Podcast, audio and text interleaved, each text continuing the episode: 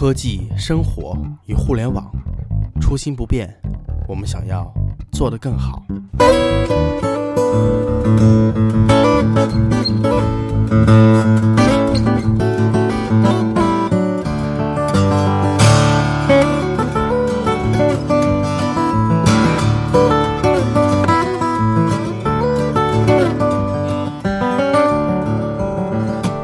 晚上好，欢迎收听 Hi Media 最新的一期节目。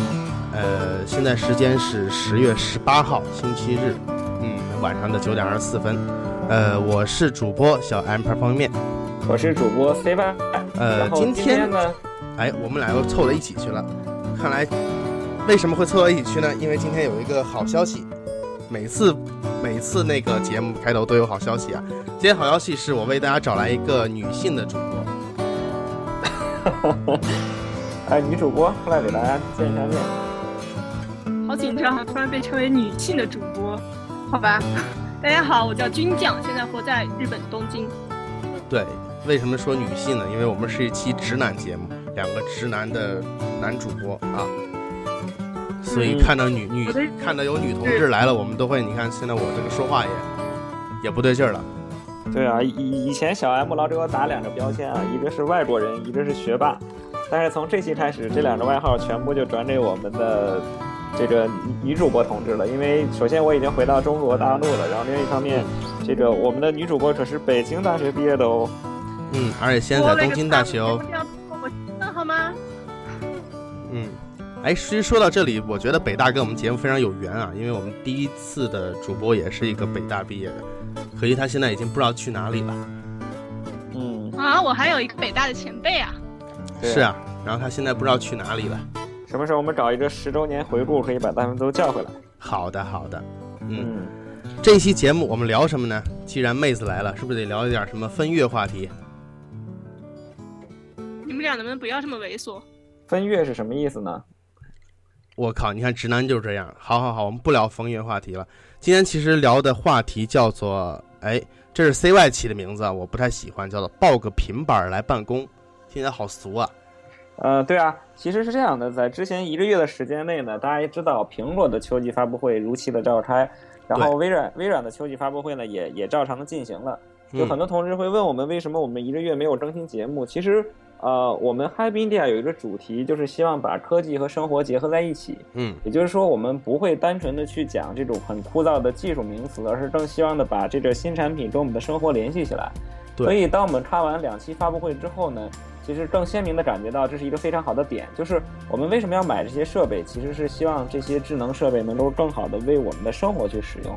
所以就有了这期的选题，就是我们希望来跟大家讲讲移动办公的事情。对，还有个主题就是懒啊，嗯，是懒一个月没更新节目。嗯刚刚 CY 说好长一段话哦。是啊，这就是技术，你知道吗？一般北京人都这样啊。北京人有个习惯啊，他走在大街上，哎，一撂地儿就演出，是吧？好，我我们言归正传啊，先从这个 iPad 开始。呃，嗯先问问两位，大家现在你们俩有没有 iPad 设备啊？哎，有的呃，我们女主播，你是你是什么 iPad？iPad Mini，iPad mini 是几代？呃，第一代。第一代 iPad mini 啊，呃，我是一台那个 iPad Air Two 嗯，好巧，咱俩是一样的设备啊，都是 Air Two，就可以哎看出、你你怎么 Air Two 啊？你不是 Air 一代吗？我我后来偷偷的升级了嘛。哦哦哦，原来如此。啊嗯，然后就是在之前呢，其实这个整个 iPad 产品线只有两款产品的时候，我们对，这个非常简单的把它称为大尺，就是全尺寸 iPad 呃和和 iPad 小 mini 的 iPad，嗯，对，相对起来选择比较容易一些。就如果你希望有更大的屏幕，或者说你是男性，基本上大家都会倾向于选择一个全尺寸的 iPad。嗯而如果你像我们的军将同志一样，是一个非常这个非常萌的萌女子啊，你可能就会喜欢一个 iPad mini。嗯，但是今年的这个苹果秋季发布会呢，推出了一个更大号的 iPad，就是对十二点九寸的 iPad iPad Pro，对，那两位对这么大尺寸的 iPad 有什么样的感觉呢？哎，先等等啊，我问一下，军将，你知道 iPad Pro 这个事儿吗？知道啊，哦，看来你也关注这个苹果发布会的是吧？嗯，是人都会关注的吧？是吗？一般女生都关注这个，关注什么呢？我觉得这个跟性别没有关系吧，只要是人都想跟上时代潮流啊。哦，原来是这样啊。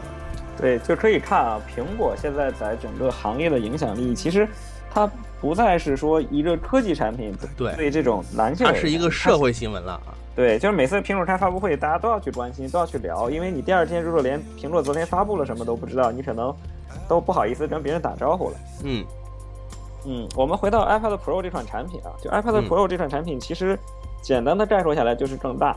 呃，在苹果发布会的时候呢，大家可以看到，就是它拿 iPad Air 和 iPad Pro 做了一个非常简单的对比。嗯呃，这个比例是什么呢？就是当你把 iPad Air 竖起来的时候，它的长边的长度跟 Pro 的那个短边的长度是完全一样的。就是 Air 的这个长就是 Pro 的宽。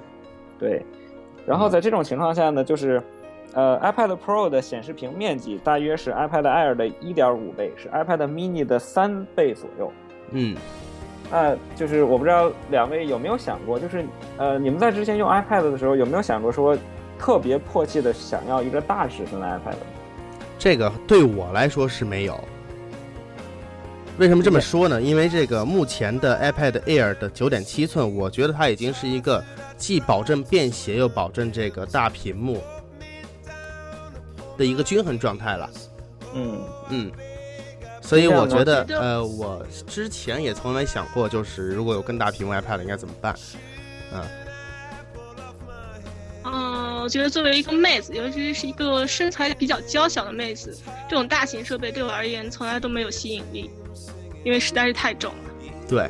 另外一点呢，就是更大屏幕的，我有笔记本了，对吧？然后再大屏幕的，或者我有台式电脑、台式的显示器，所以我，呃，我在 iPad Pro 出现之前呢，我对它好像并没有什么需求。呃，我不知道这一点 CY 你是不是也是一样啊？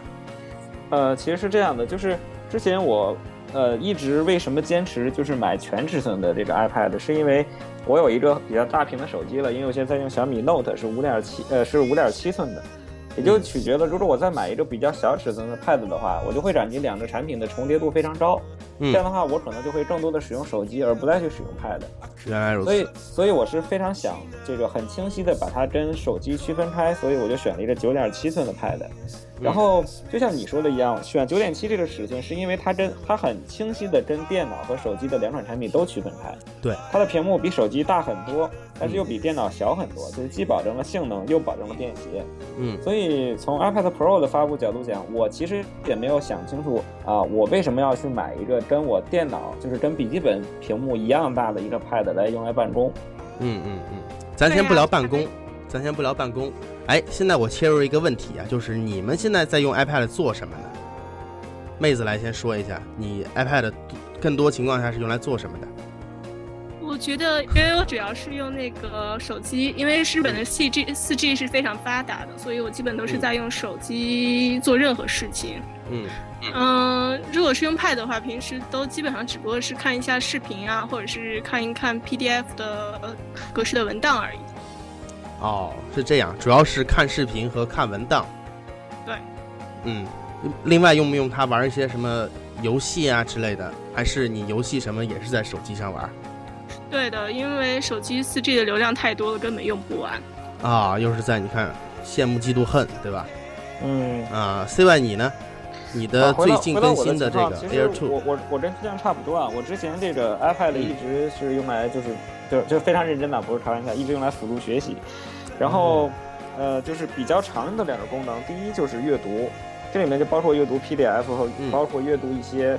呃，就是内部图像非常多的书籍，就不是纯文字的书籍，比如有些时候读一些论文，然后里面有很多的图表，这个时候可能用 iPad 会更方便一些。嗯，然后第二个事情是我经常用它来做一些，呃，presentation 之前的回放。比如说我今天需要讲一个跟，比如我写了一篇 Word，我需要把它跟大家做展示，嗯或者说我就是做了一个 PowerPoint，然后我需要给大家做演示。嗯在做这个事情之前，我会把这个文稿先下载到 iPad 之中，因为 iPad 现在有了全尺寸的那个，呃，Microsoft 的 Office 的支持，就是微软 Office 套件已经有了那个 iPad 版。嗯所以我会先在上台之前，先用 iPad 把所有的内容浏览一遍，然后再上台用 PC 去做做演示，会感觉这样更熟悉一些。然后这个是我 iPad 就之前在比较频繁使用的两项。呃，因为大家知道我我以前也在这主机网，就是他们写写一些稿件，然后之前曾经尝试过用 iPad 来做一个文字输出的工具，但是最终的结果不太理想，就是因为需要频繁的切换屏幕，嗯，就是需要从一个应用切换到另外一个应用，同时，呃，就是我经常手要放在键盘上打字，但是切换或者说做一些具体点滴操作的时候，又需要把手去到屏幕上去做点触，这个过程就感觉很不舒服，所以。后来就放弃了，所以我的 iPad 其实就是用来阅读，对，就是嗯，其实你更多的是把它当做一个阅读或者生产力工具，对不对？对，那你你呢？呃，其实我的状况可能有点特殊，因为我的这个设备是都是比较分散的。比如说我要听歌的话，我可以用 MP3 来听，我不会用手机听；我看书的话，我会用 Kindle，而不会用其他的设备。嗯，所以说我的这个设备比较多嘛，嗯，都是各司其职的。那么我买 iPad 干嘛呢？其实我之前拥有一段 iPad 是，呃，iPad mini 的一代，是也是它刚出的时候买的。那个时候为什么会买 iPad 呢？是因为我手头没有 iOS 设备，嗯，啊，当时在用安卓手机，所以买 iPad 主要是为了来用 iOS。那之后我发现我的这个手机屏幕越来越大了，嗯，都已经到五点五寸了，那么跟那个 iPad 八寸也没有什么区别，体验基本没有什么差别了，所以我就。把它给卖掉了，呃，最后我又怎么把它买回来呢？最后是因为那个，呃，首先我这个家离公司比较远嘛，所以我需要在地铁上过很长一段时间。那么买一台 iPad 在地铁里看看电视啊，看看这个视频也是非常好的。另外也这个因为，呃，六 Plus 的内存只有一 GB，这个我们是知道的。嗯。那么 Air Two 内存有两 GB。嗯，所以就导致什么呢？虽然哎，那个时候还是那个六 S 还没出来之前呢，虽然六 Plus 是 i iPhone 里面最好的 iPhone，但是一些游戏啊，包括一些应用啊，用它还是会很卡的。嗯，啊，所以我买 Air Two 的目的就是为了体验更流畅的 iOS，是这样。嗯嗯，另外也是一点啊，我就想我每天带着 iPad 回家就可以了。也是一种对于移动办公的这样的一个想法，但具体我是怎么用它办公的呢？这一点我们放后面来聊一聊。嗯，好，所以就是我们三个人现在大家都把这个自己使用 iPad 的情况做了一个概述。对，大家可以看出来啊，其实，在我们绝大多数生活中，iPad 是作为一个偏娱乐设备和一个偏辅助设备来使用的。嗯，但是现在苹果为什么要推出 iPad Pro？其实一定程度上也是因为之前 iPad 的销售特别的。乏力，因为大家好像对 iPad 换代的那那个意愿不是非常的强烈。就比如均价刚才说，他用了一个 iPad mini，现在已经出到 mini 四了。他用了一个四代之前的设备，但是我觉得这个设备还足以符合，就是满足他现在的需求。嗯，所以苹果也是十分迫切的希望在 iPad 上创造一些新的卖点。这样我们就可以看出来，在这次 iPad Pro 发布之后，除了更大更强之外，它还推出一个新的套件，叫做 Apple Pencil，就翻译过来叫苹果铅笔。嗯。就这样一个新的非常奢，就是非常漂亮、非常强大的一支触控笔。那我想问问两位啊，你俩平时有没有在 iPad 上指指画画，或者说就是搞一些创作的这种啊经历或者需求呢？啊，其实说到 Apple Pencil 的话，我好像有去银座的那个 Apple Store 里面体验过。哦，那边已经有了吗？嗯，对的，然后手感特别好。是吗？然然后非常的轻，然后握起来特别舒服。嗯，然后就是触碰起来的话也非常的就是流畅，真的很像就是在纸上写东西一样。哦，那你作为第一个啊，包括我们俩肯定都没摸摸过那个 iPad Pro，你是摸过 iPad Pro 是吧？竟然变成了第一个吃螃蟹的人。嗯，对你给我们呃大概聊一下这个是什么样的，让我们俩解解解解馋。呃，我完全不知道，就是国内现在还没有出场，就是还没有出现呢。对，没有。呃，你们是想知道什么？就你你认为这支笔的出现，呃，第一就是对你有多大的吸引力？你会不会因为有了这样一支笔，就是愿意去换更新你的 iPad？第二，一看就是宅男啊，不能这么问。你觉得这个好看吗？你问女生得这么问。嗯，我觉得特别好看。那你想想要吗？嗯，我觉得和我的需求，呃我觉得这个东西还是要和需求配套的，因为我现在只不过是一个学生狗，平时就是写写论文、看看视频，嗯然后做 presentation 之类的活还是比较少的，所以我觉得还是不会要的。原来是这样啊。那你觉得他那个键盘你看到了吗？呃，键盘没有玩，啊，你就玩那个铅笔了是吧？对，啊，哎，这个铅笔其实，嗯，我们都知道啊。乔布斯在发布第一代 iPhone 的时候，曾经吐槽过触控笔，你们知道吧？我知道这件事儿也被就是这次 Apple Pencil 发布之后成为一个热点吧，微博上大家都在吐槽说当年，对，嗯，这又打乔老爷的脸了。对，这是打脸了。哎，关于这件事儿，你们怎么看？就是首先，我觉着啊，这是媒体这两次吐槽这个事情有一点偷换概念。之前的那个就是老老这个乔帮主当年，呃，就是说触控更好，而不是就是代替这个这个指点笔。其实他讲的是在交互层面上的东西，就是我们不得不承认，这个多点触摸是一种革命性的进展。为什么呢？因为它大大的这个让我们感觉非常的舒服，非常的便捷。我们不再用笔去点一个个小按钮，用手就能进行一个大范围的拖动啊，就是这个东西大家已经都能体验过，不用我再去复述了。但是反正来讲，在很多需要精细化操作的时候，笔的确有它独有的魅力。比如说，我可以勾勒一条线条，我可以做很，就是我可以去做一些批注，做一些圈点。这个时候呢，精细的笔确作，对，它其实是呃，就是在大范面的交互上，手指更符合人的本能，嗯但是在一些高精尖专业的应用上，笔确实又有它的效率之处。所以我觉着，呃，iPad Pro 的这支笔，就是苹果用手呃用多点触控革了触摸笔的命。而现在为什么又再给我一支笔？其实是用它来辅佐你的手，它并不是，呃，就再次回到之前的老路上，它只不过是嗯把它的这个多点触控的体验找了一个新的完善。嗯而且，呃，它这个 Apple Pencil 作为一个选件，其实也是为那些有专门需求的人来使用的。就像刚才军将说，这支笔很帅，很很舒服，拿起来也也很轻。但是因为跟他的需求没有关系，所以他不会考虑去换代，也不会考虑去购买。我觉得这个就符合这个 Apple Pencil 的定位，就是它仅仅是为那些有需要的人去准备。对呀、比方是艺术家、画家和专业摄影师什么的。嗯对对对，我们看苹果在这次发布会的视频展示的时候，其实它也是着重于在讲这个东西怎么去用在书法上，怎么去用在设计上。它没有说我可以给一小孩玩，或者说我随便一个老奶奶拿出一支笔来，就是对它其实在强化它的专业属性，就像那个 Pro 的后缀一样嘛，嗯就是它是为专业人士设计的，这是我的理解。对，因为 Apple Pencil 这个东西呢，它不同于，哎，我们先不说 Apple Pencil，先说 iPad Pro。iPad 嗯 Pro 它定位的是一个办公的设备，并不是一个娱乐性的设备。它的这个场景就决定，呃，有时候用笔可能效率会更高一些。比如说，我们打开一个这样的表格，需要更更精度更高的定位的时候，那么有一个笔来辅助就会更好一些。而这个 Apple Pencil，你是否觉得跟那个呃 Galaxy Note 的那个笔有一点异曲同工的地方呢？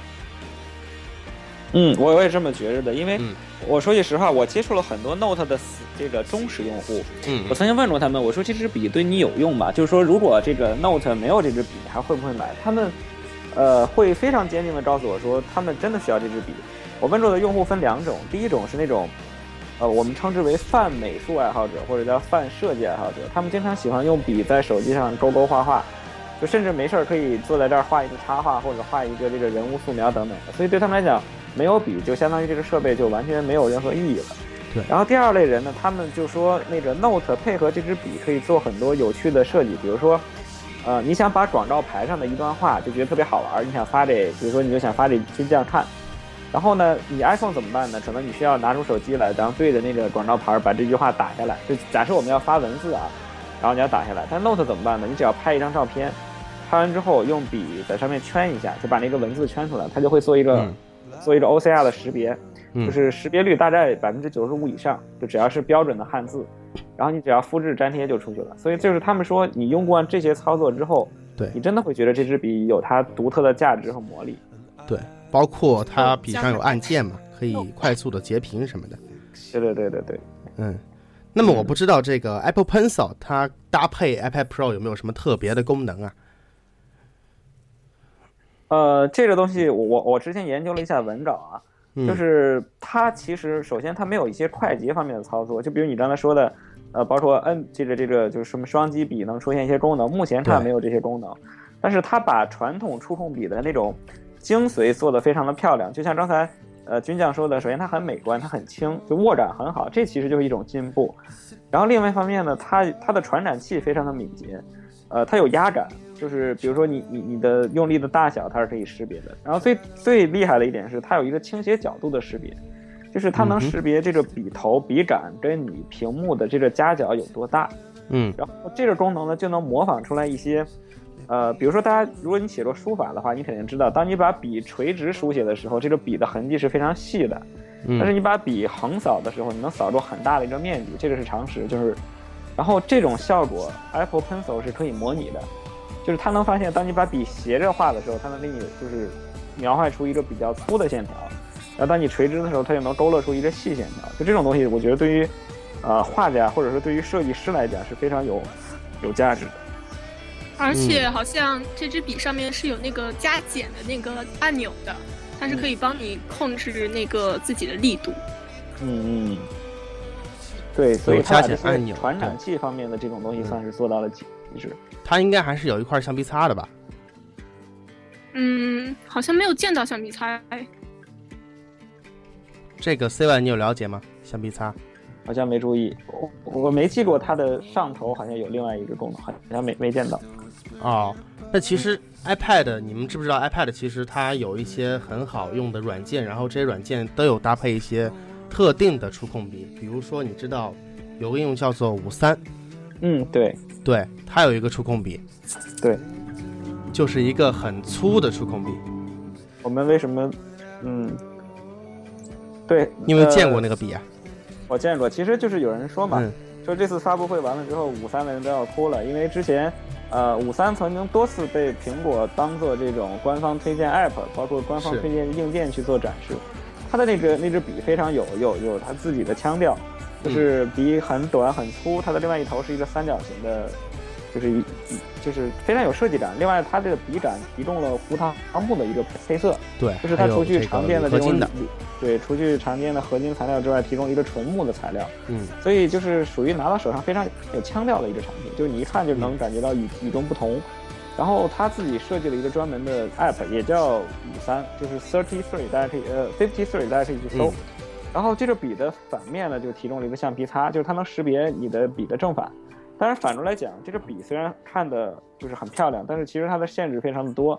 首先一方面它是一支蓝牙笔，所以嗯呃，在使用的时候可能经常就是不会像 Apple Pencil 这么的精确。然后另外一方面就是它只能它的就是支持它支持最好的就是它自己官方的 App，在很多大大量的第三方 App 中，它的兼容性并不是太好，所以我们也可以看出来，苹果这次发布这个 Apple Pencil，事实上就是判了其他触控笔产品的死刑。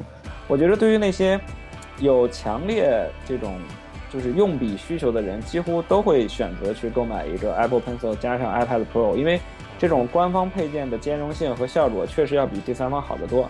当然，我也十分的好奇，就是说，在苹果把这个接口开放之后，会不会有一些就是更廉价的触控笔的出现？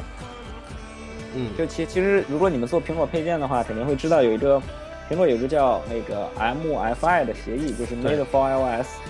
呃，比如说就是我们常见的一些数据线，对吧？它可能呃就是通过这个认证之后呢，就可以实现跟苹果原装配件一样的兼容性，就至少苹果是这样说的。嗯所以我我很好奇，就是苹果会不会有一天也把这个触控笔的接口开放？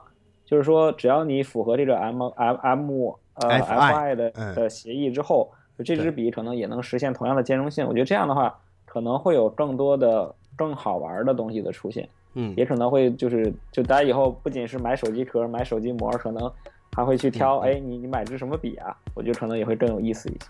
对，其实你刚黑那个五三那支笔，你黑错了。五三嗯那支笔其实很好用，嗯，为什么呢？呃，当然它跟 Apple Pencil 不能比，为什么？Apple Pencil 它是为这个 Apple Pro 全局设计的一个触控笔，嗯但五三那根笔就是为它这个应用所设计的嗯啊。在这个应用里面，这个笔它能实现很多功能，比如说取色，嗯啊，取色、擦除很多功能，真的是非常好用的。这个我曾经去用过。嗯，对，呃，我们的小 M 跟很多插画师、设计师、萌妹子、美女保持了非非常好的关系，所以这种设计类的东西用的都比较多。啊，你看又反黑了我一把哈。嗯。然后说到这个笔啊，我们就不得不谈另外一个玩家啊，就是微软的 Surface。呃，这个微软的产品自从 Surface Pro 一代发布之后，就以这支笔著称。我不知道两位有没有就是自己买过 Surface 或者见过身边的人用 Surface。电磁笔是吧？对对，Surface，呃，我倒不是买过，也没有见人用过。嗯，是因为之前是做媒体，所以有机会去体验这个 Surface 这个产品。我是怎么看的呢？其实，嗯，在 Surface 一代的时候，它出过一个 RT 版本，对对吧？它是不带那支笔的。嗯，对，这个 RT 版本呢，它非常的鸡肋，因为它可装的应用非常少。嗯，这个我们都知道。然后，呃，所以它那个 Windows 界面呢，又不支持这个开放安装其他的 EXE 文件。嗯，所以在应用少、兼容性不好的情况下，我觉得它是一个很鸡肋的产品。对，但是 Pro 不一样了，Pro 就是一个完整的笔记本，没有键盘的笔记本，这我们都知道。它那个笔呢，是一支电磁笔，跟那个，呃，跟那 Galaxy Note 那个差不多。嗯，呃，我倒没有觉得那个笔有什么特殊的，我倒觉得它跟鼠标差不多，因为好像啊，好，我是说好像，好像微软并没有给那支笔加一些什么特别的辅助的这样的特色功能吧。呃，你这就算说错了，咱一会儿再谈。军将，你对 Surface 有印象，或者说见过别人用吗？呃，其实我的 EX 有用过 Surface 一，因为当年 Surface 一烂大街，就是没有人买的时候，他们在清和北大处理了一批。嗯，哦，是那个 RT 的那批对吧？是。嗯。然后买过来之后，发现确实是当时根本性能没有办法和那个 Apple 比。嗯。嗯，在这面的话，我有见过 Surface 二，我不了解，但是我现在有见到有人在，就是东大这边学生有人在用那个 Surface 三。嗯，Pro。对，然后怎么说呢？看来之后，感觉就像是把 Surface 二，然后贴上 Surface 三，然后再卖。嗯呃，好好，Surface 三应该是变大了的那个。外形没有多的变化，然后好像整个三代外形都没有太多的变化。呃，是变大了。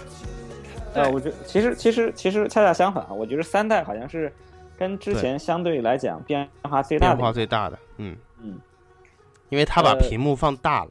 嗯，其实我我们谈 Surface 产品线啊，目前看其实是个非常有意思的事情。就像刚才军将说的，他刚讲的那个其实就是啊，微软最逗的一批产品，就是。在微软做一代的时候，它分了一个 Pro 版和 RT 版。嗯，Pro 和 RT 的区别，就刚才小 M 也讲了，就是 Pro 是一个运行 x 八六平台的一个完整的笔记本，但是那个 RT 呢是用的 ARM 的处理器，就跟我们手机、平板的处，就是普通手机的处理器是一样的。然后搭载的是一个定制版的 Win 八的系统，就是 Windows 八 RT，然后什么都不能装，几乎就是呃就是出出厂是什么就是什么了，因为。第一代卖的非常的失败，所以他最后以所谓教育版的名义进行了一次大甩卖。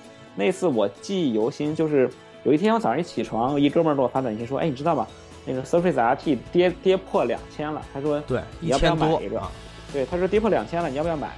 当时我就真的特别心动，你知道吗？因为那个东西，你想当时最新的设备，然后看起来逼格特别的高，对，带着小键盘特别帅。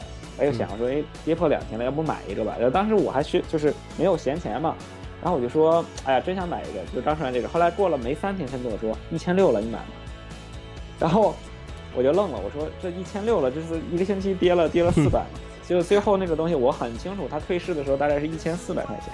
嗯嗯，也就是说，微软其实用这个价格，就像我们实质的宣布了这个 RT 的失败。所以从此之后，整个 RT 的这条产品线，当然后来又出了一个叫 Surface 二，也是 RT 的，但是同样也很失败。嗯，然后这个 Surface Pro 就代替这个。就成了几乎成了 Surface 线的一个一个代表，对，就是先后 Pro 一、Pro 二、Pro three，啊，包括最新刚出了一个 Surface 三，就没有那个 Pro 后缀的，但是也变成了 x 八六的，就是运行完整这个 Windows 平台的，同时也都同时配了这支电磁笔，也就是说，现在这个 Surface 产品线的体验是逐渐趋同，就是逐渐变化的越来越好。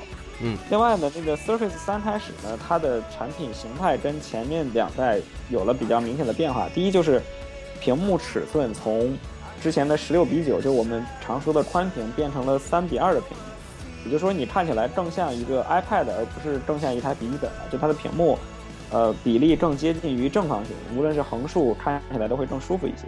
然后另外就是 Surface 三开始做的非常的薄，因为我之前用过一段 Surface Pro 一，大概用了十天左右。那个那个机器厚厚到令人发指，就沉的像板砖一样，就是看着很小，但拿手上非常的沉。但是从 Surface 开呃三开始，几乎你就是可以拿在手上当平板用。所以这几年这个 Surface 产品线的变化还是非常的，就是还是很令人欣喜的。当然，呃，另外一方面就是这支电子笔。就是它的这个笔的技术上其实没有太大的变，没有什么新意。就是从，啊，用起来就不像 Apple Pencil 那么的帅，也不像 Apple Pencil 那么的漂亮。呃，但是它有一点就是它背后有一个按钮，就是它的笔头上有一个按钮。嗯。它跟那个微软的 OneNote 结合的非常紧密，就是按一下好像是启动 OneNote。对对对，按一下是启动 OneNote，按双击就是快速啪啪点两下，是截屏并启动 OneNote。然后这个我觉得就是学生的一个这个这个做笔记神器，比如说呃，我我我我我一些同学跟我做交流啊，就是他们经常会用这个 Surface 打开一个 PPT，就一页一页在放，然后这时候老师比如说讲说，哎这这个这一页就是什么什么东西比较重要，他就能非常快速的咔嚓双击一下这支笔，然后这个 Surface 就会把现在 PPT 这一页截一屏，并且生成一个新的这个 OneNote 文件，就这个上面批注说，哎老师说了这块怎么样，这就是就是这样。好像对学生的这个用处确实很大，包括，比如说你你看网页对吧，看的非常嗨，你今天说哎，这个什么什么黄晓明结婚了对吧？黄晓明 Angelababy 结婚了，然后你说哎这个图挺有意思的，你就可以很快的双击一下笔就把这个东西调出来。嗯嗯，然后这个在微软的广告中好像也就被反复的收来收去的。对，咱仨现在就就军将是学生啊，我不知道你你你对这个功能听起来有没有什么吸引力？快速截图。相当的有吸引力，因为上课的时候日语有的时候实在是跟不上老师啊。如果有这样的神器，简直太赞了。哦，对，所以在这种情况下，好像 Surface 目前在学生中的这个欢，就是受欢迎的程度越来越高。我我今年从英国回来之前，就我在图书馆里嘛，因为好像就是大家去图书馆，如果没有什么特殊需求，几乎就是用图书馆的电脑嘛。然后基本上如果自己带着 PC 去，我仔细观察了一下。呃，除了 Mac 就是 Surface，就是 Surface 的比例正在逐步提高，你会见到越来就是越来越多的 Surface 出现在这种公共场合，这点我还是挺出乎意料的。嗯，其实我们都知道，微软出 Surface 的目的并不是卖钱，并不是说我这个出了个产品，它主要是给这个呃其他的 OEM 厂商做一个范例。对对，Surface 当年一出之后啊，包括戴尔啊、华硕很多都出了这种。呃，变形本啊，嗯，就是说有一个平板电脑，然后夸接个电接个键盘就变成了一台笔记本电脑这样的本，嗯，当时也得益于英特尔 Atom 芯片，嗯，Atom 芯片它非常的牛逼啊，当时我记得，它一个低功耗芯片已经可以达到达到 Cris i 三差不多的级别的，对对对对对。对，嗯，然后然后。呃，一些这个山寨厂商啊，深圳这边的山寨厂商也开始出这个类似于这样的搭载 Win 八系统和安卓系统双两个系统可以双切换的这种的平板电脑，这个你是知道吧？对。然后这个是因为这样，就是英特尔当年觉着平板是一个非常有前途的事情，但是。呃，他又没有很好的办法能够正面的去跟这个 iPad 硬扛，所以他就他真的是对硬件上给了非常高的补贴。嗯，就是这些小厂，就包括山寨厂，为什么有能力迅速拿出产品？一方面，嗯，呃，英特尔给模具，就是说我设计好一个公版，这主板怎么设计，我都告诉你，就这么做，你拿我的图就去做吧。对，另一方面，芯片补贴几乎是白给。对，就是白给，芯片几几美元，就好像我记着补贴完之后是三到五美元一颗，就相当于白给，二十块钱白给。对你拿走，我给你设计好，你就做就行了。嗯嗯，然后目前看，其实我觉得算是取得了一定收益。一方面保证了这个英特尔在低端的处理器一直能出货，也就是说它不断有动力去做革做革新，因为一旦一个产品一个都卖不出去，几乎就意味着这个产品线必须被砍掉。是。然后另一方面，在低端的这个处理器，我不知道大家看过没有，我之前经常看京东的销量，可能以我们的这种消费能力或者以我们的这种对品质的追求，你可能不会说我去花一这个四五百块钱去买一个山寨的平板。嗯。但是其实从京东上看，这种呃就是中低端平板的销量非常的惊人。对他们一次促销经常能几万台、几万台的出货，其实就是因为对于中国绝大多数的老百姓来讲，他们的消费能力可能也就是，就比如说喜欢去接受一个千元内的产品，嗯，而这些产品其实还是很对他们的这种需求的。对，它针对的是这个三四线城市的市场，像一般深圳这边的厂商是这样。因为去年我做媒体，我有很长一段时间都在跟那个英特尔这边报道，英特尔特别特别的厚道，他不仅去跟，他不仅去深入的。参加这些公司的管理啊，甚至是管理，你想象一下，嗯，还怎么样呢？还帮助这些公司去做媒体报道。英特尔会哎集结一些媒体来去这个厂商去专门针对这个做媒体报道。像一般的话，媒体是不会鸟这些厂商的，嗯你是知道的，嗯，对。所以在去年和前年的时候，英特尔的确在这个平板电脑这一块下了很大的功夫，嗯。然后我们聊回这个 Surface 这一类的产品，嗯，这一类的产品，呃，那我们知道前两天又开发布会了啊，嗯，出了一个全新的 Surface 产品，叫做 Surface Book，嗯，那么它确实能让我感觉到哇，眼前一亮的感觉啊，嗯，首先它是一台这样的笔记本电脑，其次它还能变形哦，嗯。哎，我知道 CY 你是一个这样的微软粉丝，对吧？对，我是软狗。对，软狗。那么看到这个产品，你是什么样的心情呢？呃，接着我刚才接着你的一个话题讲啊，就是之前我们说微软是一个非常看重 OEM 厂商的这样一个产品，因为很简单，就是可能在我们的心目中，微软是一个软件厂家，它做完操作系统需要这个，比如说需要联想去帮它卖，需要戴尔去帮它做产品。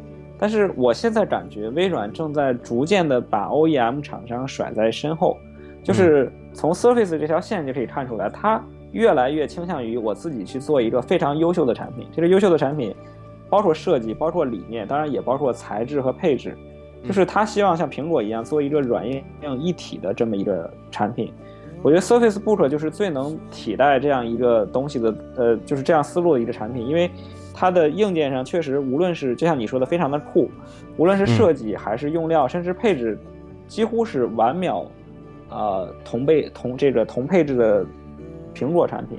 然后就像你刚才说的几个亮点之外，还有一点就是大家发现，Surface Book 居然带独显，这个就是真的让我非常的惊讶。呃，就是它的那个上面的那个屏幕抽下来之后，可以当做一个独立的笔记本及一个平板去使用。嗯，它插下下面的这个底座之后，不仅可以当做键盘，可以当做电池，它还可以插一个独立显卡。就这个东西真的是一个黑科技级别的东西。就是微软在它产品上这个，呃，用心真的是越来越多，让你感觉无论是，呃，这个就是它不仅变得是一种理念的产品，更像是一个会让你愿意去花钱去买的这样一个非常帅的东西。我觉得这个是微软产品最近最大的一个变化。嗯。Surface Book 不是说会有一个很大很大内存的一 TB 的一个产品出现吗？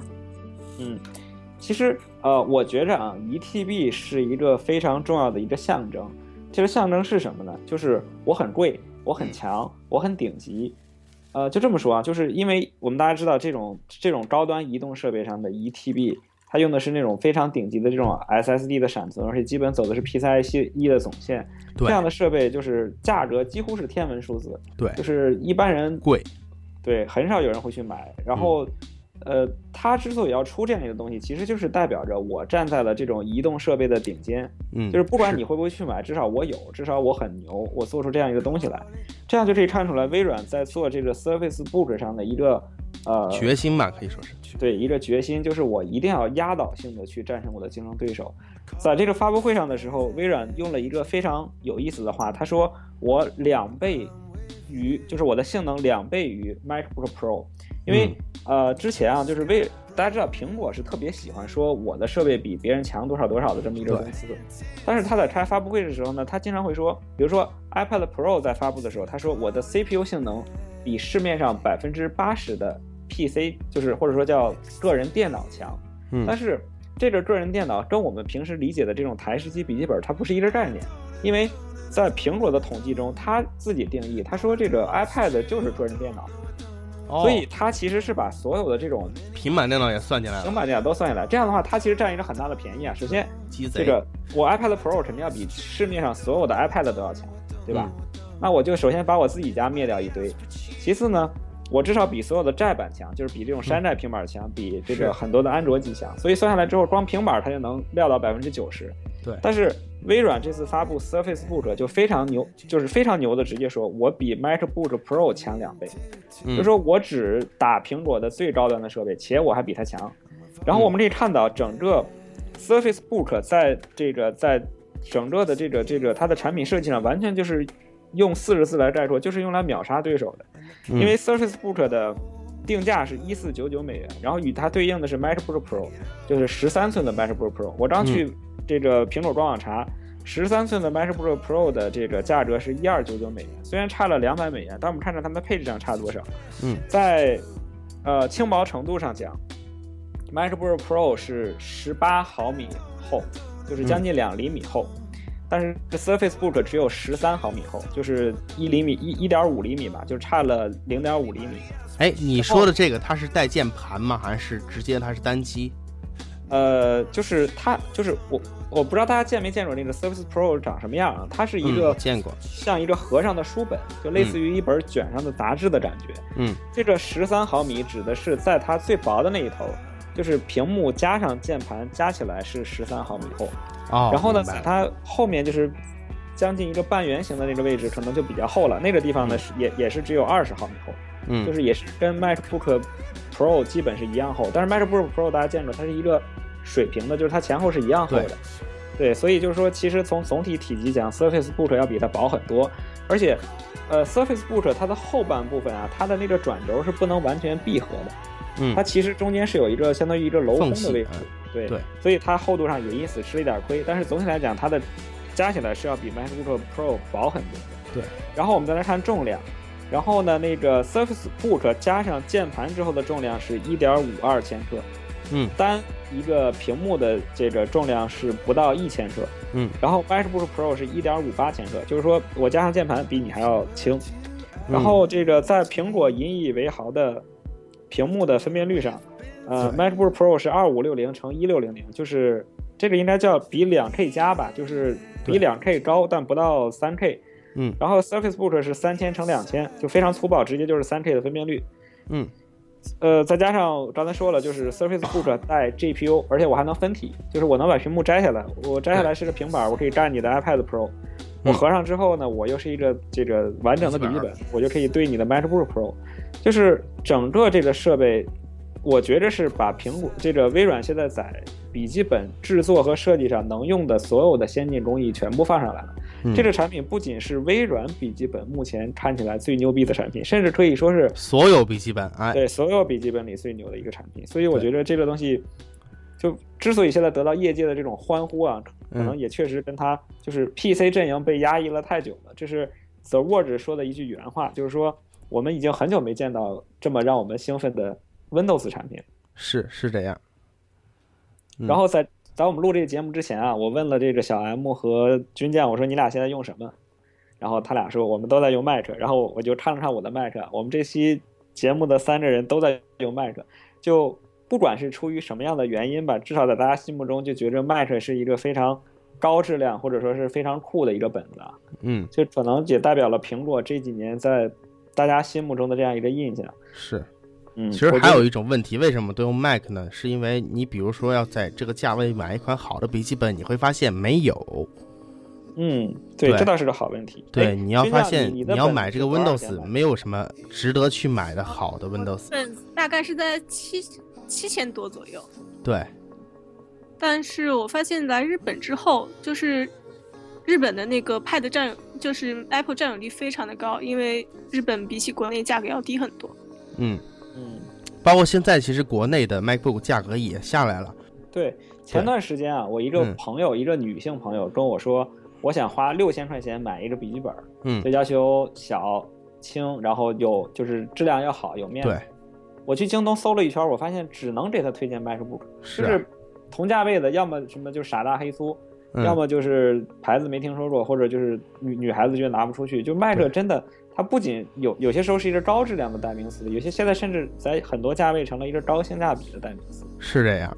嗯，哎但，那么其实是你们现哎在有没有特别想回归，就是 Mac 就是 Windows 系统？因为我现在个人非常想回归，嗯，为什么呢？能讲讲吗？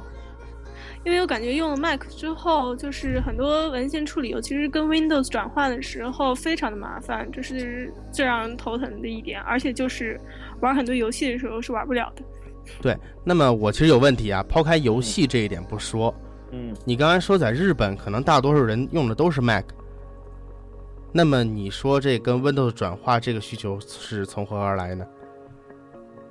呃，因为 我自己不一定，我自己使用的时候也是要用 Windows 一些功能的呀，哦哦比方说像那也就是个习惯的问题是吧？对，对我们习惯 Windows 软件更多一些是啊，比方说做 presentation 之类的，还是 Windows 用的最舒服。嗯嗯嗯，然后尤其是 Pages 一些功能，我觉得它还是比不上就是 Windows Office 之类的产品。是嗯，就是之前没说过，我最近找了一份工作，然后呢，就是具体是什么就不说了，但是很不能说的工作啊，对，很多时候要处理一些这个政府公文。然后举个例子，就我觉得你们听着就是可怕。这个就是我们现在干的事情，其实跟学生时代不一样，因为在学生时代，你很多时候只要把这个文章，比如说写论文吧，在做嗯做成稿的时候，你只要把它写出来，具体的版式上的要求，只有到最后统一修订的时候才有价值。比如我现在写论文，对吧？我我我就可以先把内容打出来，最后再改格式。但是在就是现在写政府公文的时候，其实很重要的一点就是你格式是非常重要的。对，然后，呃，我不知道你们有没有体验，就是最近我用正版的 Office 二零一六 Mac 版，嗯，在最新的 EI Captain 上出现了一个问题，就是最新版的 Office 居然不能正常的显示仿宋字体，就有一个字体叫仿宋，嗯然后它在那个 Mac 下就会自动的显示成微软的那个叫雅黑还是右圆，我忘了，就是说显示成那个字体。嗯然后这个仿宋又是政府公文中几乎最常见的正文字体，所以我在我电脑上写的东西，就是我我在单位拷回来一份文档，在自己的电脑上打开，发现乱了，然后我就诚惶诚恐，我也不知道究竟是这个文档出问题了还是怎么回事儿。但是呢，我我只能去硬着头皮写，写完之后我再拷回 Windows 的 PC 上打开之后，发现字体又正常了。但这个事情就确实的让我感觉非常的恐怖。哦，这个我明白你的意思了。你是否在字体库里面添加了这个字体呢？呃，确定是这样的，就是我为什么说这是一个 bug 呢？就啊是一方面，呃，我就是我保证我机器里是有这个字体的，然后另外一方面呢，就是我同时打开，就是我我都是有这样一个字体的之后呢，Excel 是能正常显示的，但是哦 Word 就不能正常显示。然后我就上网搜，就赫然发现上面写着就是。啊、就微软自己就说，我最新版本出现了这个 bug，我们将在下个版本更新中解决这个问题。哦，是这样。嗯，但是就是目前我应该是是都升到最新版了，还没有看到这个问题被解决的样子。可能下个版本会好一些。但这种东西，我觉得对于有刚需的人来讲，就是致命的。是，所以你现在必须得用一台这个 Windows 的电脑来办公。对，而且在很多场合下，好像 Mac 显得太高调了，特别是在这种国企啊，或者说政府机关里，就你拿一台 ThinkPad 或者拿一个比较黑的联想，大家就会就很正常嘛，对吧？然后你特别高调的拿一个银色的笔记本，啪一翻开，一个苹果灯亮起来，就特别的奇怪。所以我现在这个笔记本就只能放在家里，几乎都不往单位带了。天哪！嗯，其实这个状况对我来说可能刚好相反啊，因为嗯我是在一家互联网公司，在我们那儿呢，可能百分之九十九都是这个用的 Mac 系统。嗯，对，所以就是什么文件兼容问题啊，这对我们来说几乎不存在。说不定我们就是你，比如说你使用 Windows 电脑，这样才会出现什么文件兼容问题。同事给你传一个配置文件，我操，这个东西我打不开。对对对，这就是这个对这是环境的问题土肥圆的区别啊。对，这是环境的问题。对对。另外，呃，刚才 CY 问了一个问题啊，哎，不是 CY 问的，是妹子问的，说你有没有这个想法去回归呢？嗯，呃，老实说，想但是不敢，为什么呢？就是在我的印象里，Windows 是不好用的，它会面临着很多这样的广告啊，乱七八糟这种，呃，你根本去不想去去干预的这样这样的，对，它不是逼格，它不是逼格。但但是这这个这个东西，我有一个不同的观点，我觉着就是没就是就是我们首先要解决有没有，再谈好不好。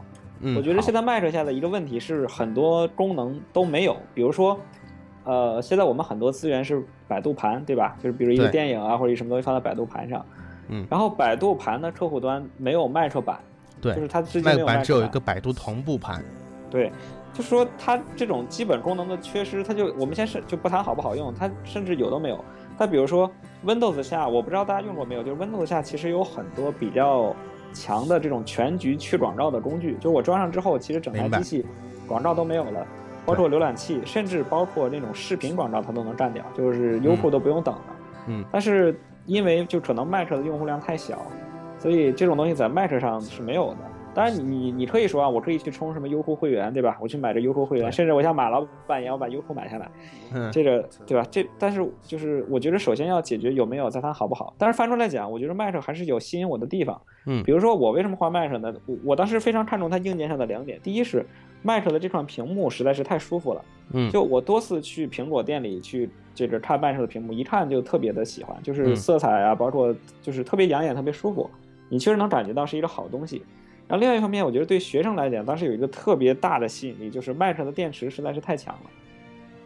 呃，这点我不知道这个军将有没有感触。就我当年在英国上学的时候，我自己抱着个 PC，别人都是 Mac，我们去做讨论的时候，就是别人谈笑风生，一上午就电脑续航一点问题都没有。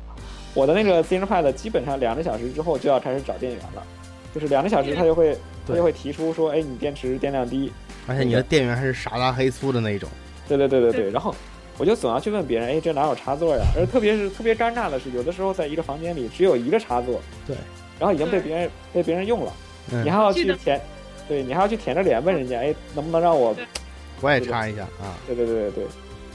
我记得我大一大二的时候，那个时候 Mac 还没有兴盛起来，然后图书馆里面大家真的都是在拼，就是抢插座，然后自己还要带一个插排过去，真的是。然后其实这个也是我换 Mac 的一个重要的原因，因为我之前其实用的是 ThinkPad，ThinkPad 我觉得性能确实是好，但是就是有一个缺点就是太重了，然后用时间怎么说呢？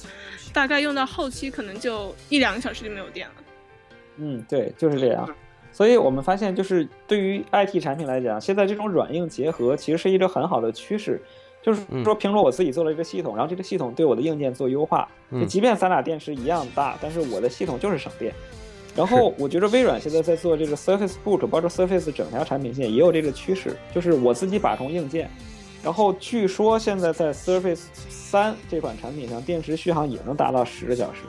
就因为我我没有实测，这不是它的功能啊，这是英特尔的。嗯，Skylake 很厉害。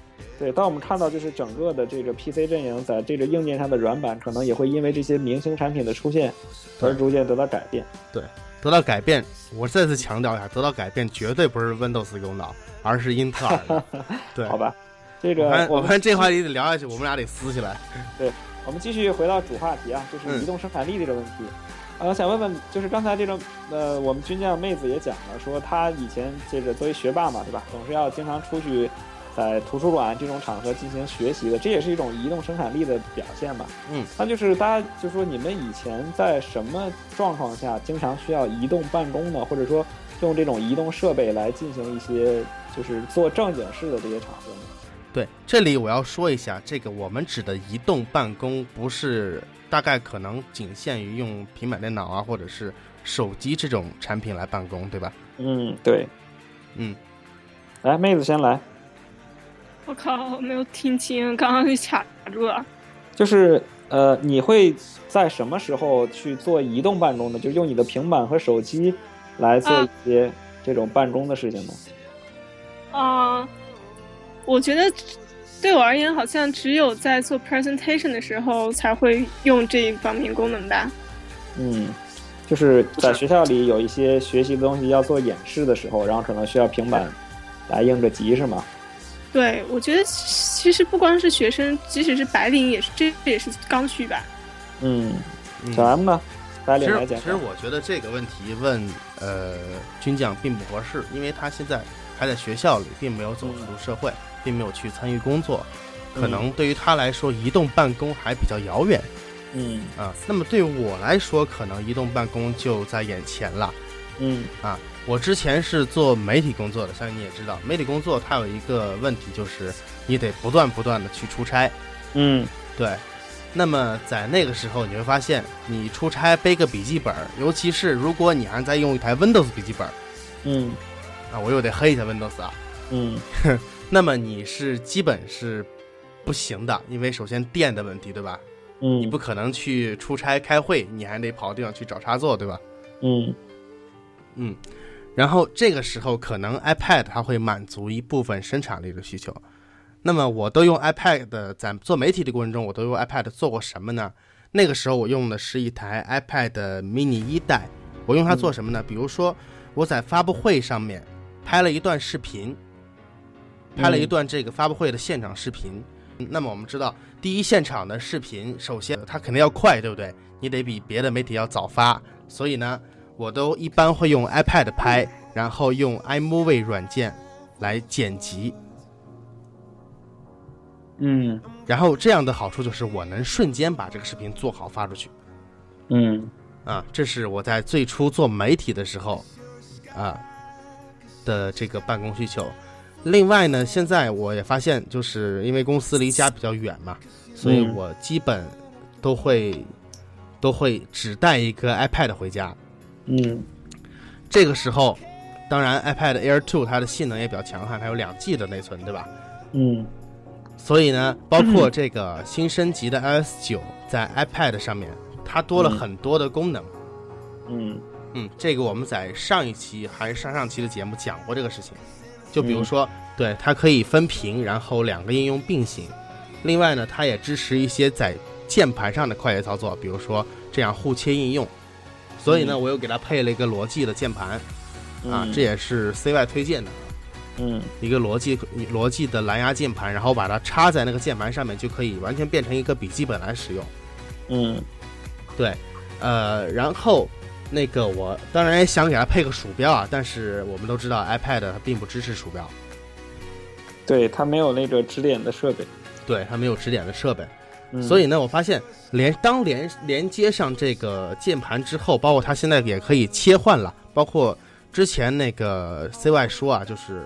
用 iPad 办公有一点就是两个应用之间切换非常的麻烦，对吧？嗯、都需要哎用手来去做做一下操作，用手触控做一下操作。那么现在有了这个新功能之后呢，用键盘也可以快捷操作了。它会出现一个跟那跟我们 Mac 一样的一个选择界面，你两个应用可以方便的切换。嗯，是这样。所以我在这个我的 iPad 里面也装了那个首先苹果的苹果自己家的三个生产力工具。Numbers、Pages 和那个 Keynote，包括我们的那个微软的三件套，啊，还装了一些呃这样各种各样的生产力工具。嗯，哎，我的感觉其实还是可以的。又到了土豪们秀容量的时候了。哈哈。对对对，因为那其实我觉得我对移动办公有一个期待，对国内的。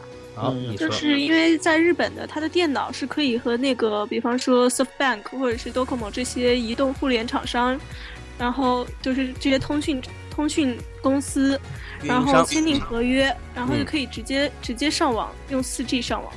嗯，就是不用插任何的，就是数据线什么的，或者是移动移动 WiFi 啊，或者是或者是什么，就是说至少需要一张 SIM 卡吧。啊也不需要，好像就是可以高端到这种程度，尤其是我明白你意思了，就是它那个 WiFi 覆盖是比较全的。对，其实这个在国内也有啊，国内的那个 CMCC 是中国移动的，对中国移动和那个中国电信好像都有这样的覆盖。嗯，这个也是有的。日本已经是全境覆盖了，对，这是我日本最膜拜的地方。是吗？那首先你得知道日本小啊。对，我带一个省啊。我天朝上国，对啊，不过呃，在一线城市这个覆盖应该也是可以的。嗯，对啊，其实就是说，就确实日本啊，我们就是日本和韩国，在这个互联网基础设备的建设上比我们领先太多了。因为在之前我印象非常清楚的时候，就之前三 G，呃，开始上马推广的时候，就曾经有人做过这种对比嘛，就当时说一个月的这个数据消耗量。中国当时人均消耗量是不到十兆，我印象特别清楚，就是全中国的人均消耗量、流量消耗量不到十兆。对，这个数据当时在咱日本就已经上了十个 G 了，就十 GB。嗯，他们很多的这个服务好像都是通过可以通过手机来完成的。就当时，呃，那个时候我还在看纸媒，看那些就报纸什么的，就上面对这种日本的这种移动互联网非常的推崇。我觉得这可能跟他们这种基础设施的建设也有很大的关系。对，这肯定是。呃，另外我们得客观的去说这个问题。基础设施建设，首先因为中国它那个地大物博，所以我们可能，呃，上网同样用一 G B，在日本的成本和在中国成本是不一样的。嗯，是这样。是。嗯。对啊，其实就是刚才啊，无论是军将还是小 M 都讲了，分享了自己这个用 iPad 办公的一些心得。我觉得这种类似的话题，我们在很多期节目中都录过了，大家的这个印象也就是听，就是耳朵都磨出茧子来了，我就不再重复了。呃，我我谈谈我看到的事情，我觉得就是用移动设备来办公可以分为两类。嗯，呃，一类呢叫做通用应用，什么意思呢？就是说，比如说打字。啊，浏览器上网，包括就刚才他们说的用看 Word、看 PPT 这些东西，我觉得都可以叫通用应用。嗯哼，就是它既可以在 PC 上完成，也可以在平板上完成。嗯，总的来讲，呃，就是这个东西不可否认，还是 PC 上的体验更好，因为 PC 的屏幕更大，性能更强，然后有鼠标有键盘，可能大家用起来更舒服一些。然后第二类呢，叫做专用应用。这个我举一个最简单的例子，就是一二年的时候，我办了我的第一张信用卡。当时呢，我我印象非常清楚，是招商银行的这个业务员来上门，就他要核对你的一些信息嘛，比如说你的身份证啊，然后你的工资证明等等等等，他来给你办这张信用卡。嗯，当时工商银行去找我来办的人就拿了一张 iPad，他的那个所有的登记功能只需要那张，就需要那个 iPad 就可以完成。它有一个专门的客户端软件。就点开之后，比如第一页是，呃，需要你的身份证，它就可以直接拿 iPad 去拍你的正反面，它就直接可以上传了。就是它的整个工作流程只需要一台 iPad 就可以完成。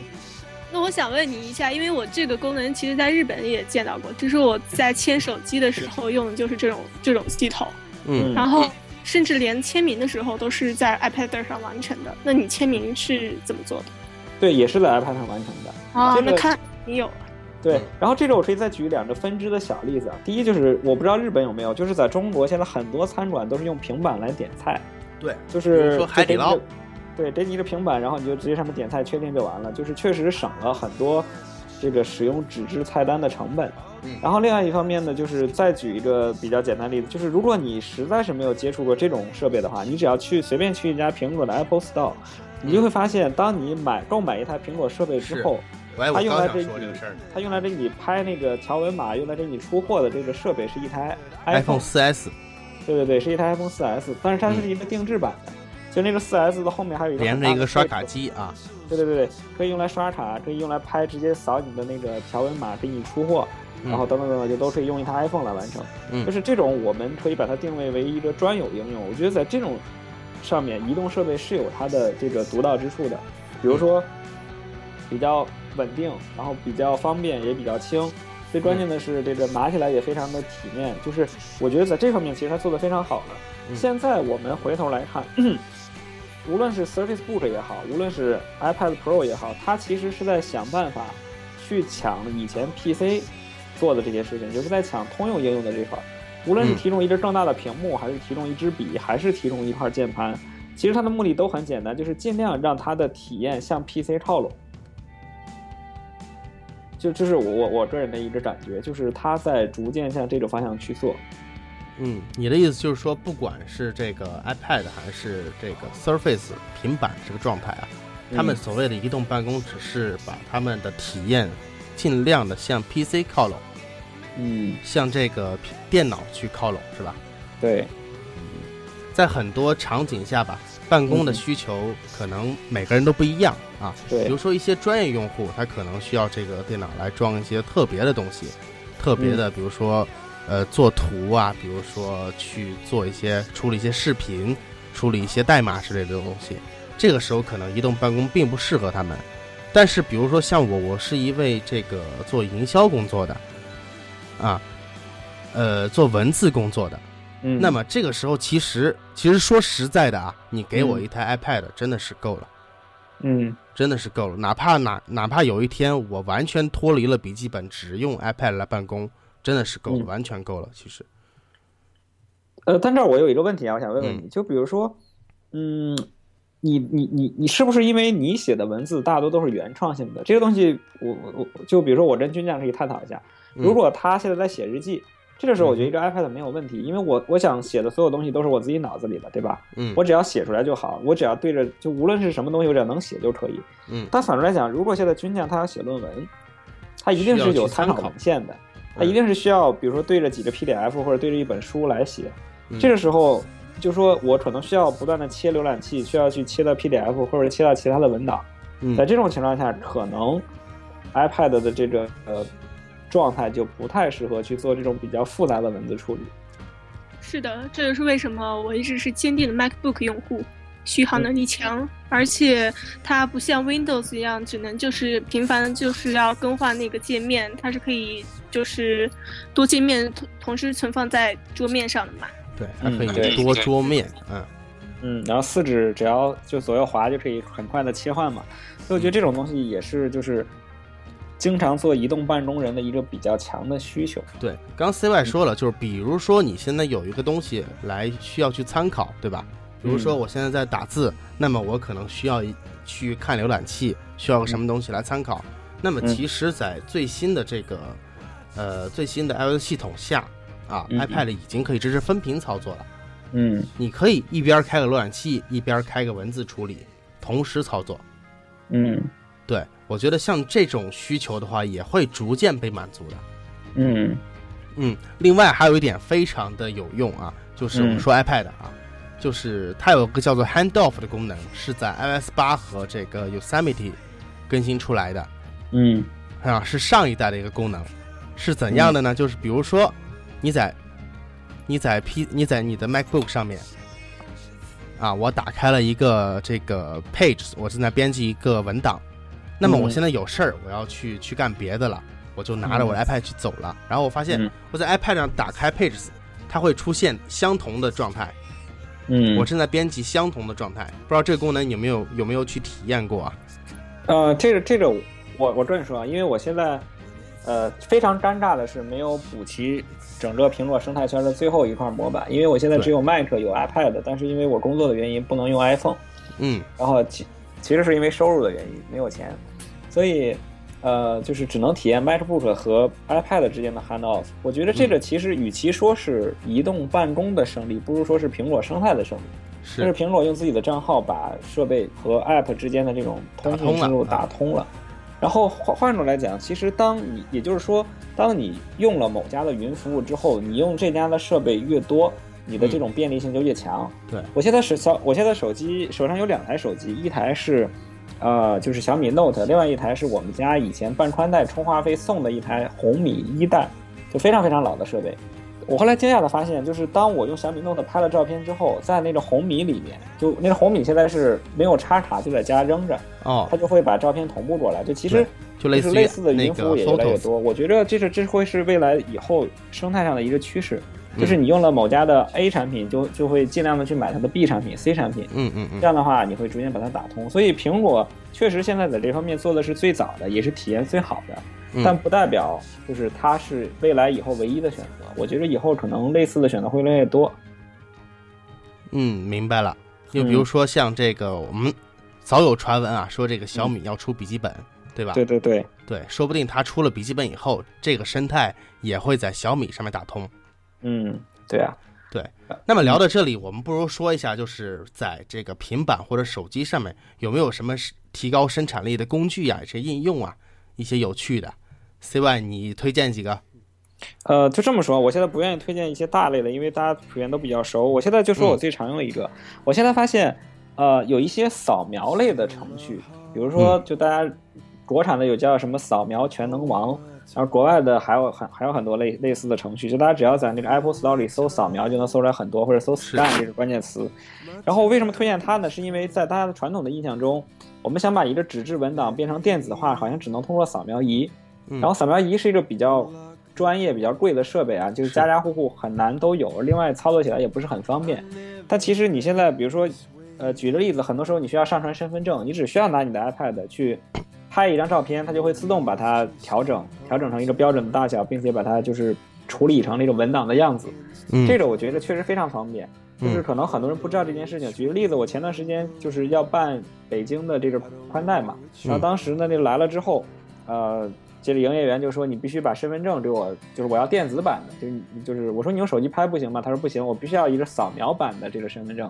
嗯，然后我就直接拿出来 iPad 就啪啪拍了两张，它就变成了那个扫描版的样子，我就给他，他就很惊讶，他说哦还能这么着。你用的是什么应用呢？呃，就我用的就是国产的一个叫扫描全能王，这个这个这个这个这个 app 是 free，就是免费的。嗯，啊我我之前也收过一些就是收费的，其实效果大同小异，但是我我不太推荐大家花很多钱去买吧。嗯。嗯，我觉得就就是，我觉得这个其实就是，呃，目前看是非常实用的一个功能，我我很推荐给大家用。是，包括同类型的有一个印象笔记出了叫做扫描宝，啊，这个其实我更推荐，为什么呢？你所有扫过来的文件呢，都会同步进你的印象笔记里面。哦，对，所以说你不像这个扫描全能王，可能你拍下来就拍下来了。比如说你扫描一张身份证，可能要连续要用这个身份证。嗯。啊，那么就可能需要一个地方去存放，对吧？扫描全能王可能没有这样的功能，但是扫描宝可以。哦，对，它其实就是把这个 Evernote 本来还有支持扫描功能的，嗯，啊，它只是把这功能提取了出来而已。扫描也非常的方便，包括你这个名片识别也是可以的。嗯，对，基本傻瓜式的。那么我第二个第一个推荐的人就是这个扫描宝了。嗯，第二个推荐人叫做这个，我们都知道 Evernote。哦，对，印象笔记，印象笔记，Evernote 是一个非常好用的软件。嗯，对，呃，包括哎，我们录播课之前呢，会需要列一个提纲，对吧？嗯，列个提纲呢，我会经常在这个 iPad 上面列。我用的软件，哎，这个我强烈推荐，叫做 Mindly。哦，是用来做这个思维导图的。对，思维导图的。呃，它好像是那个免费的，然后内购需要要钱。嗯，不过我觉得它这软件实在是太好用了，就把那个内购好像是六十块还是多少块就买下来了，真的是非常好用，非常推荐大家去用。嗯嗯，C Y，你还有什么软件吗？你的加仓啊，全拿出来。这个其实就是，呃，我我我尽量给大家推荐这个免费软件啊，再给大家推荐一个叫 Documents。就是大家去搜 document，就是文档那个那个英文单词，就后面加一个 s，然后就能搜出来。它其实是跟那个 PDF Expert 那个厂家是一，就是它是是同一款产品，只不过 PDF Expert 有一些专业功能是要六十八元人民币，我觉着有点略贵。但是那个 Documents 作为一个免费软件，已经做的足够好了，它可以打开几乎所有格式的文档，包括就是微软的套件。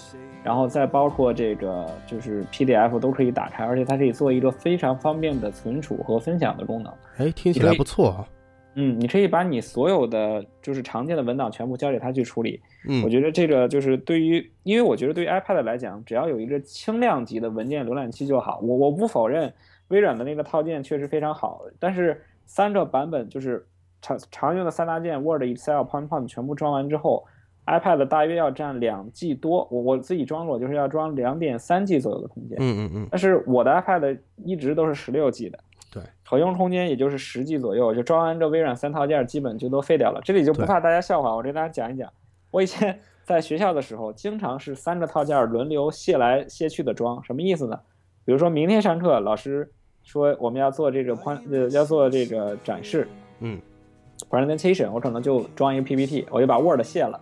对，后天呢，老师说，哎，我们要看 Word 文档，我就把那个 P，又把 PowerPoint 卸了，去装那个 Word，因为内存不够。嗯，对。然后这也是很尴尬的事情。反正来讲，也是建议大家买这个六十四 G 起步的 iPad，不要再像我这样买这种屌丝版的。嗯，要买更大的啊。啊。嗯，就是说到这儿啊，我再隆重推荐一个只要买 iPad 就能被送的程序，叫做 iMovie。然后呢，这个是苹果自带的一个视频编辑软件，以前也是收费的，但是自从就是现在苹果设备越来越多之后，只要你是新购机的设备，你的 Apple ID 就可以直接去免费下载这个 iMovie。基本都是新购机了吧？对对对，应该大家都是新设备了。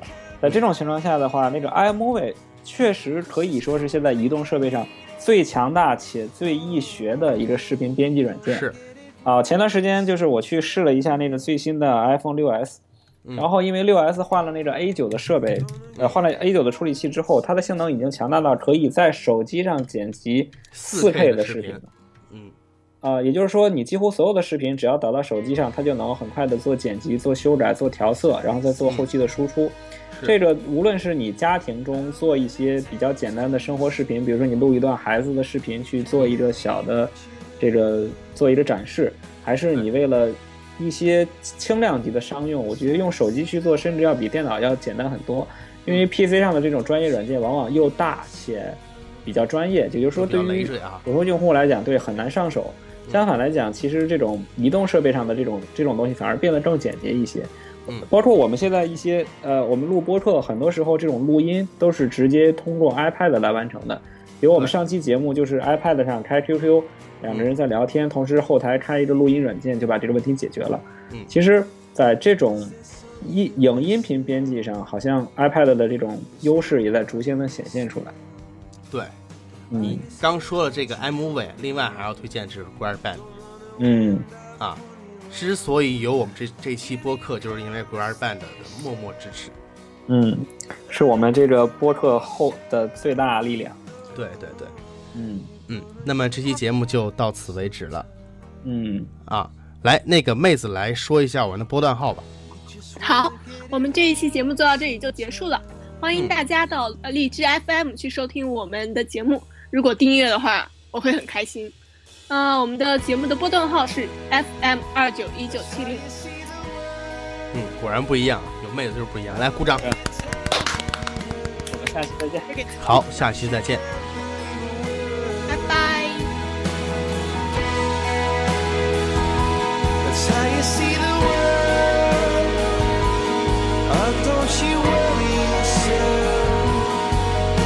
nobody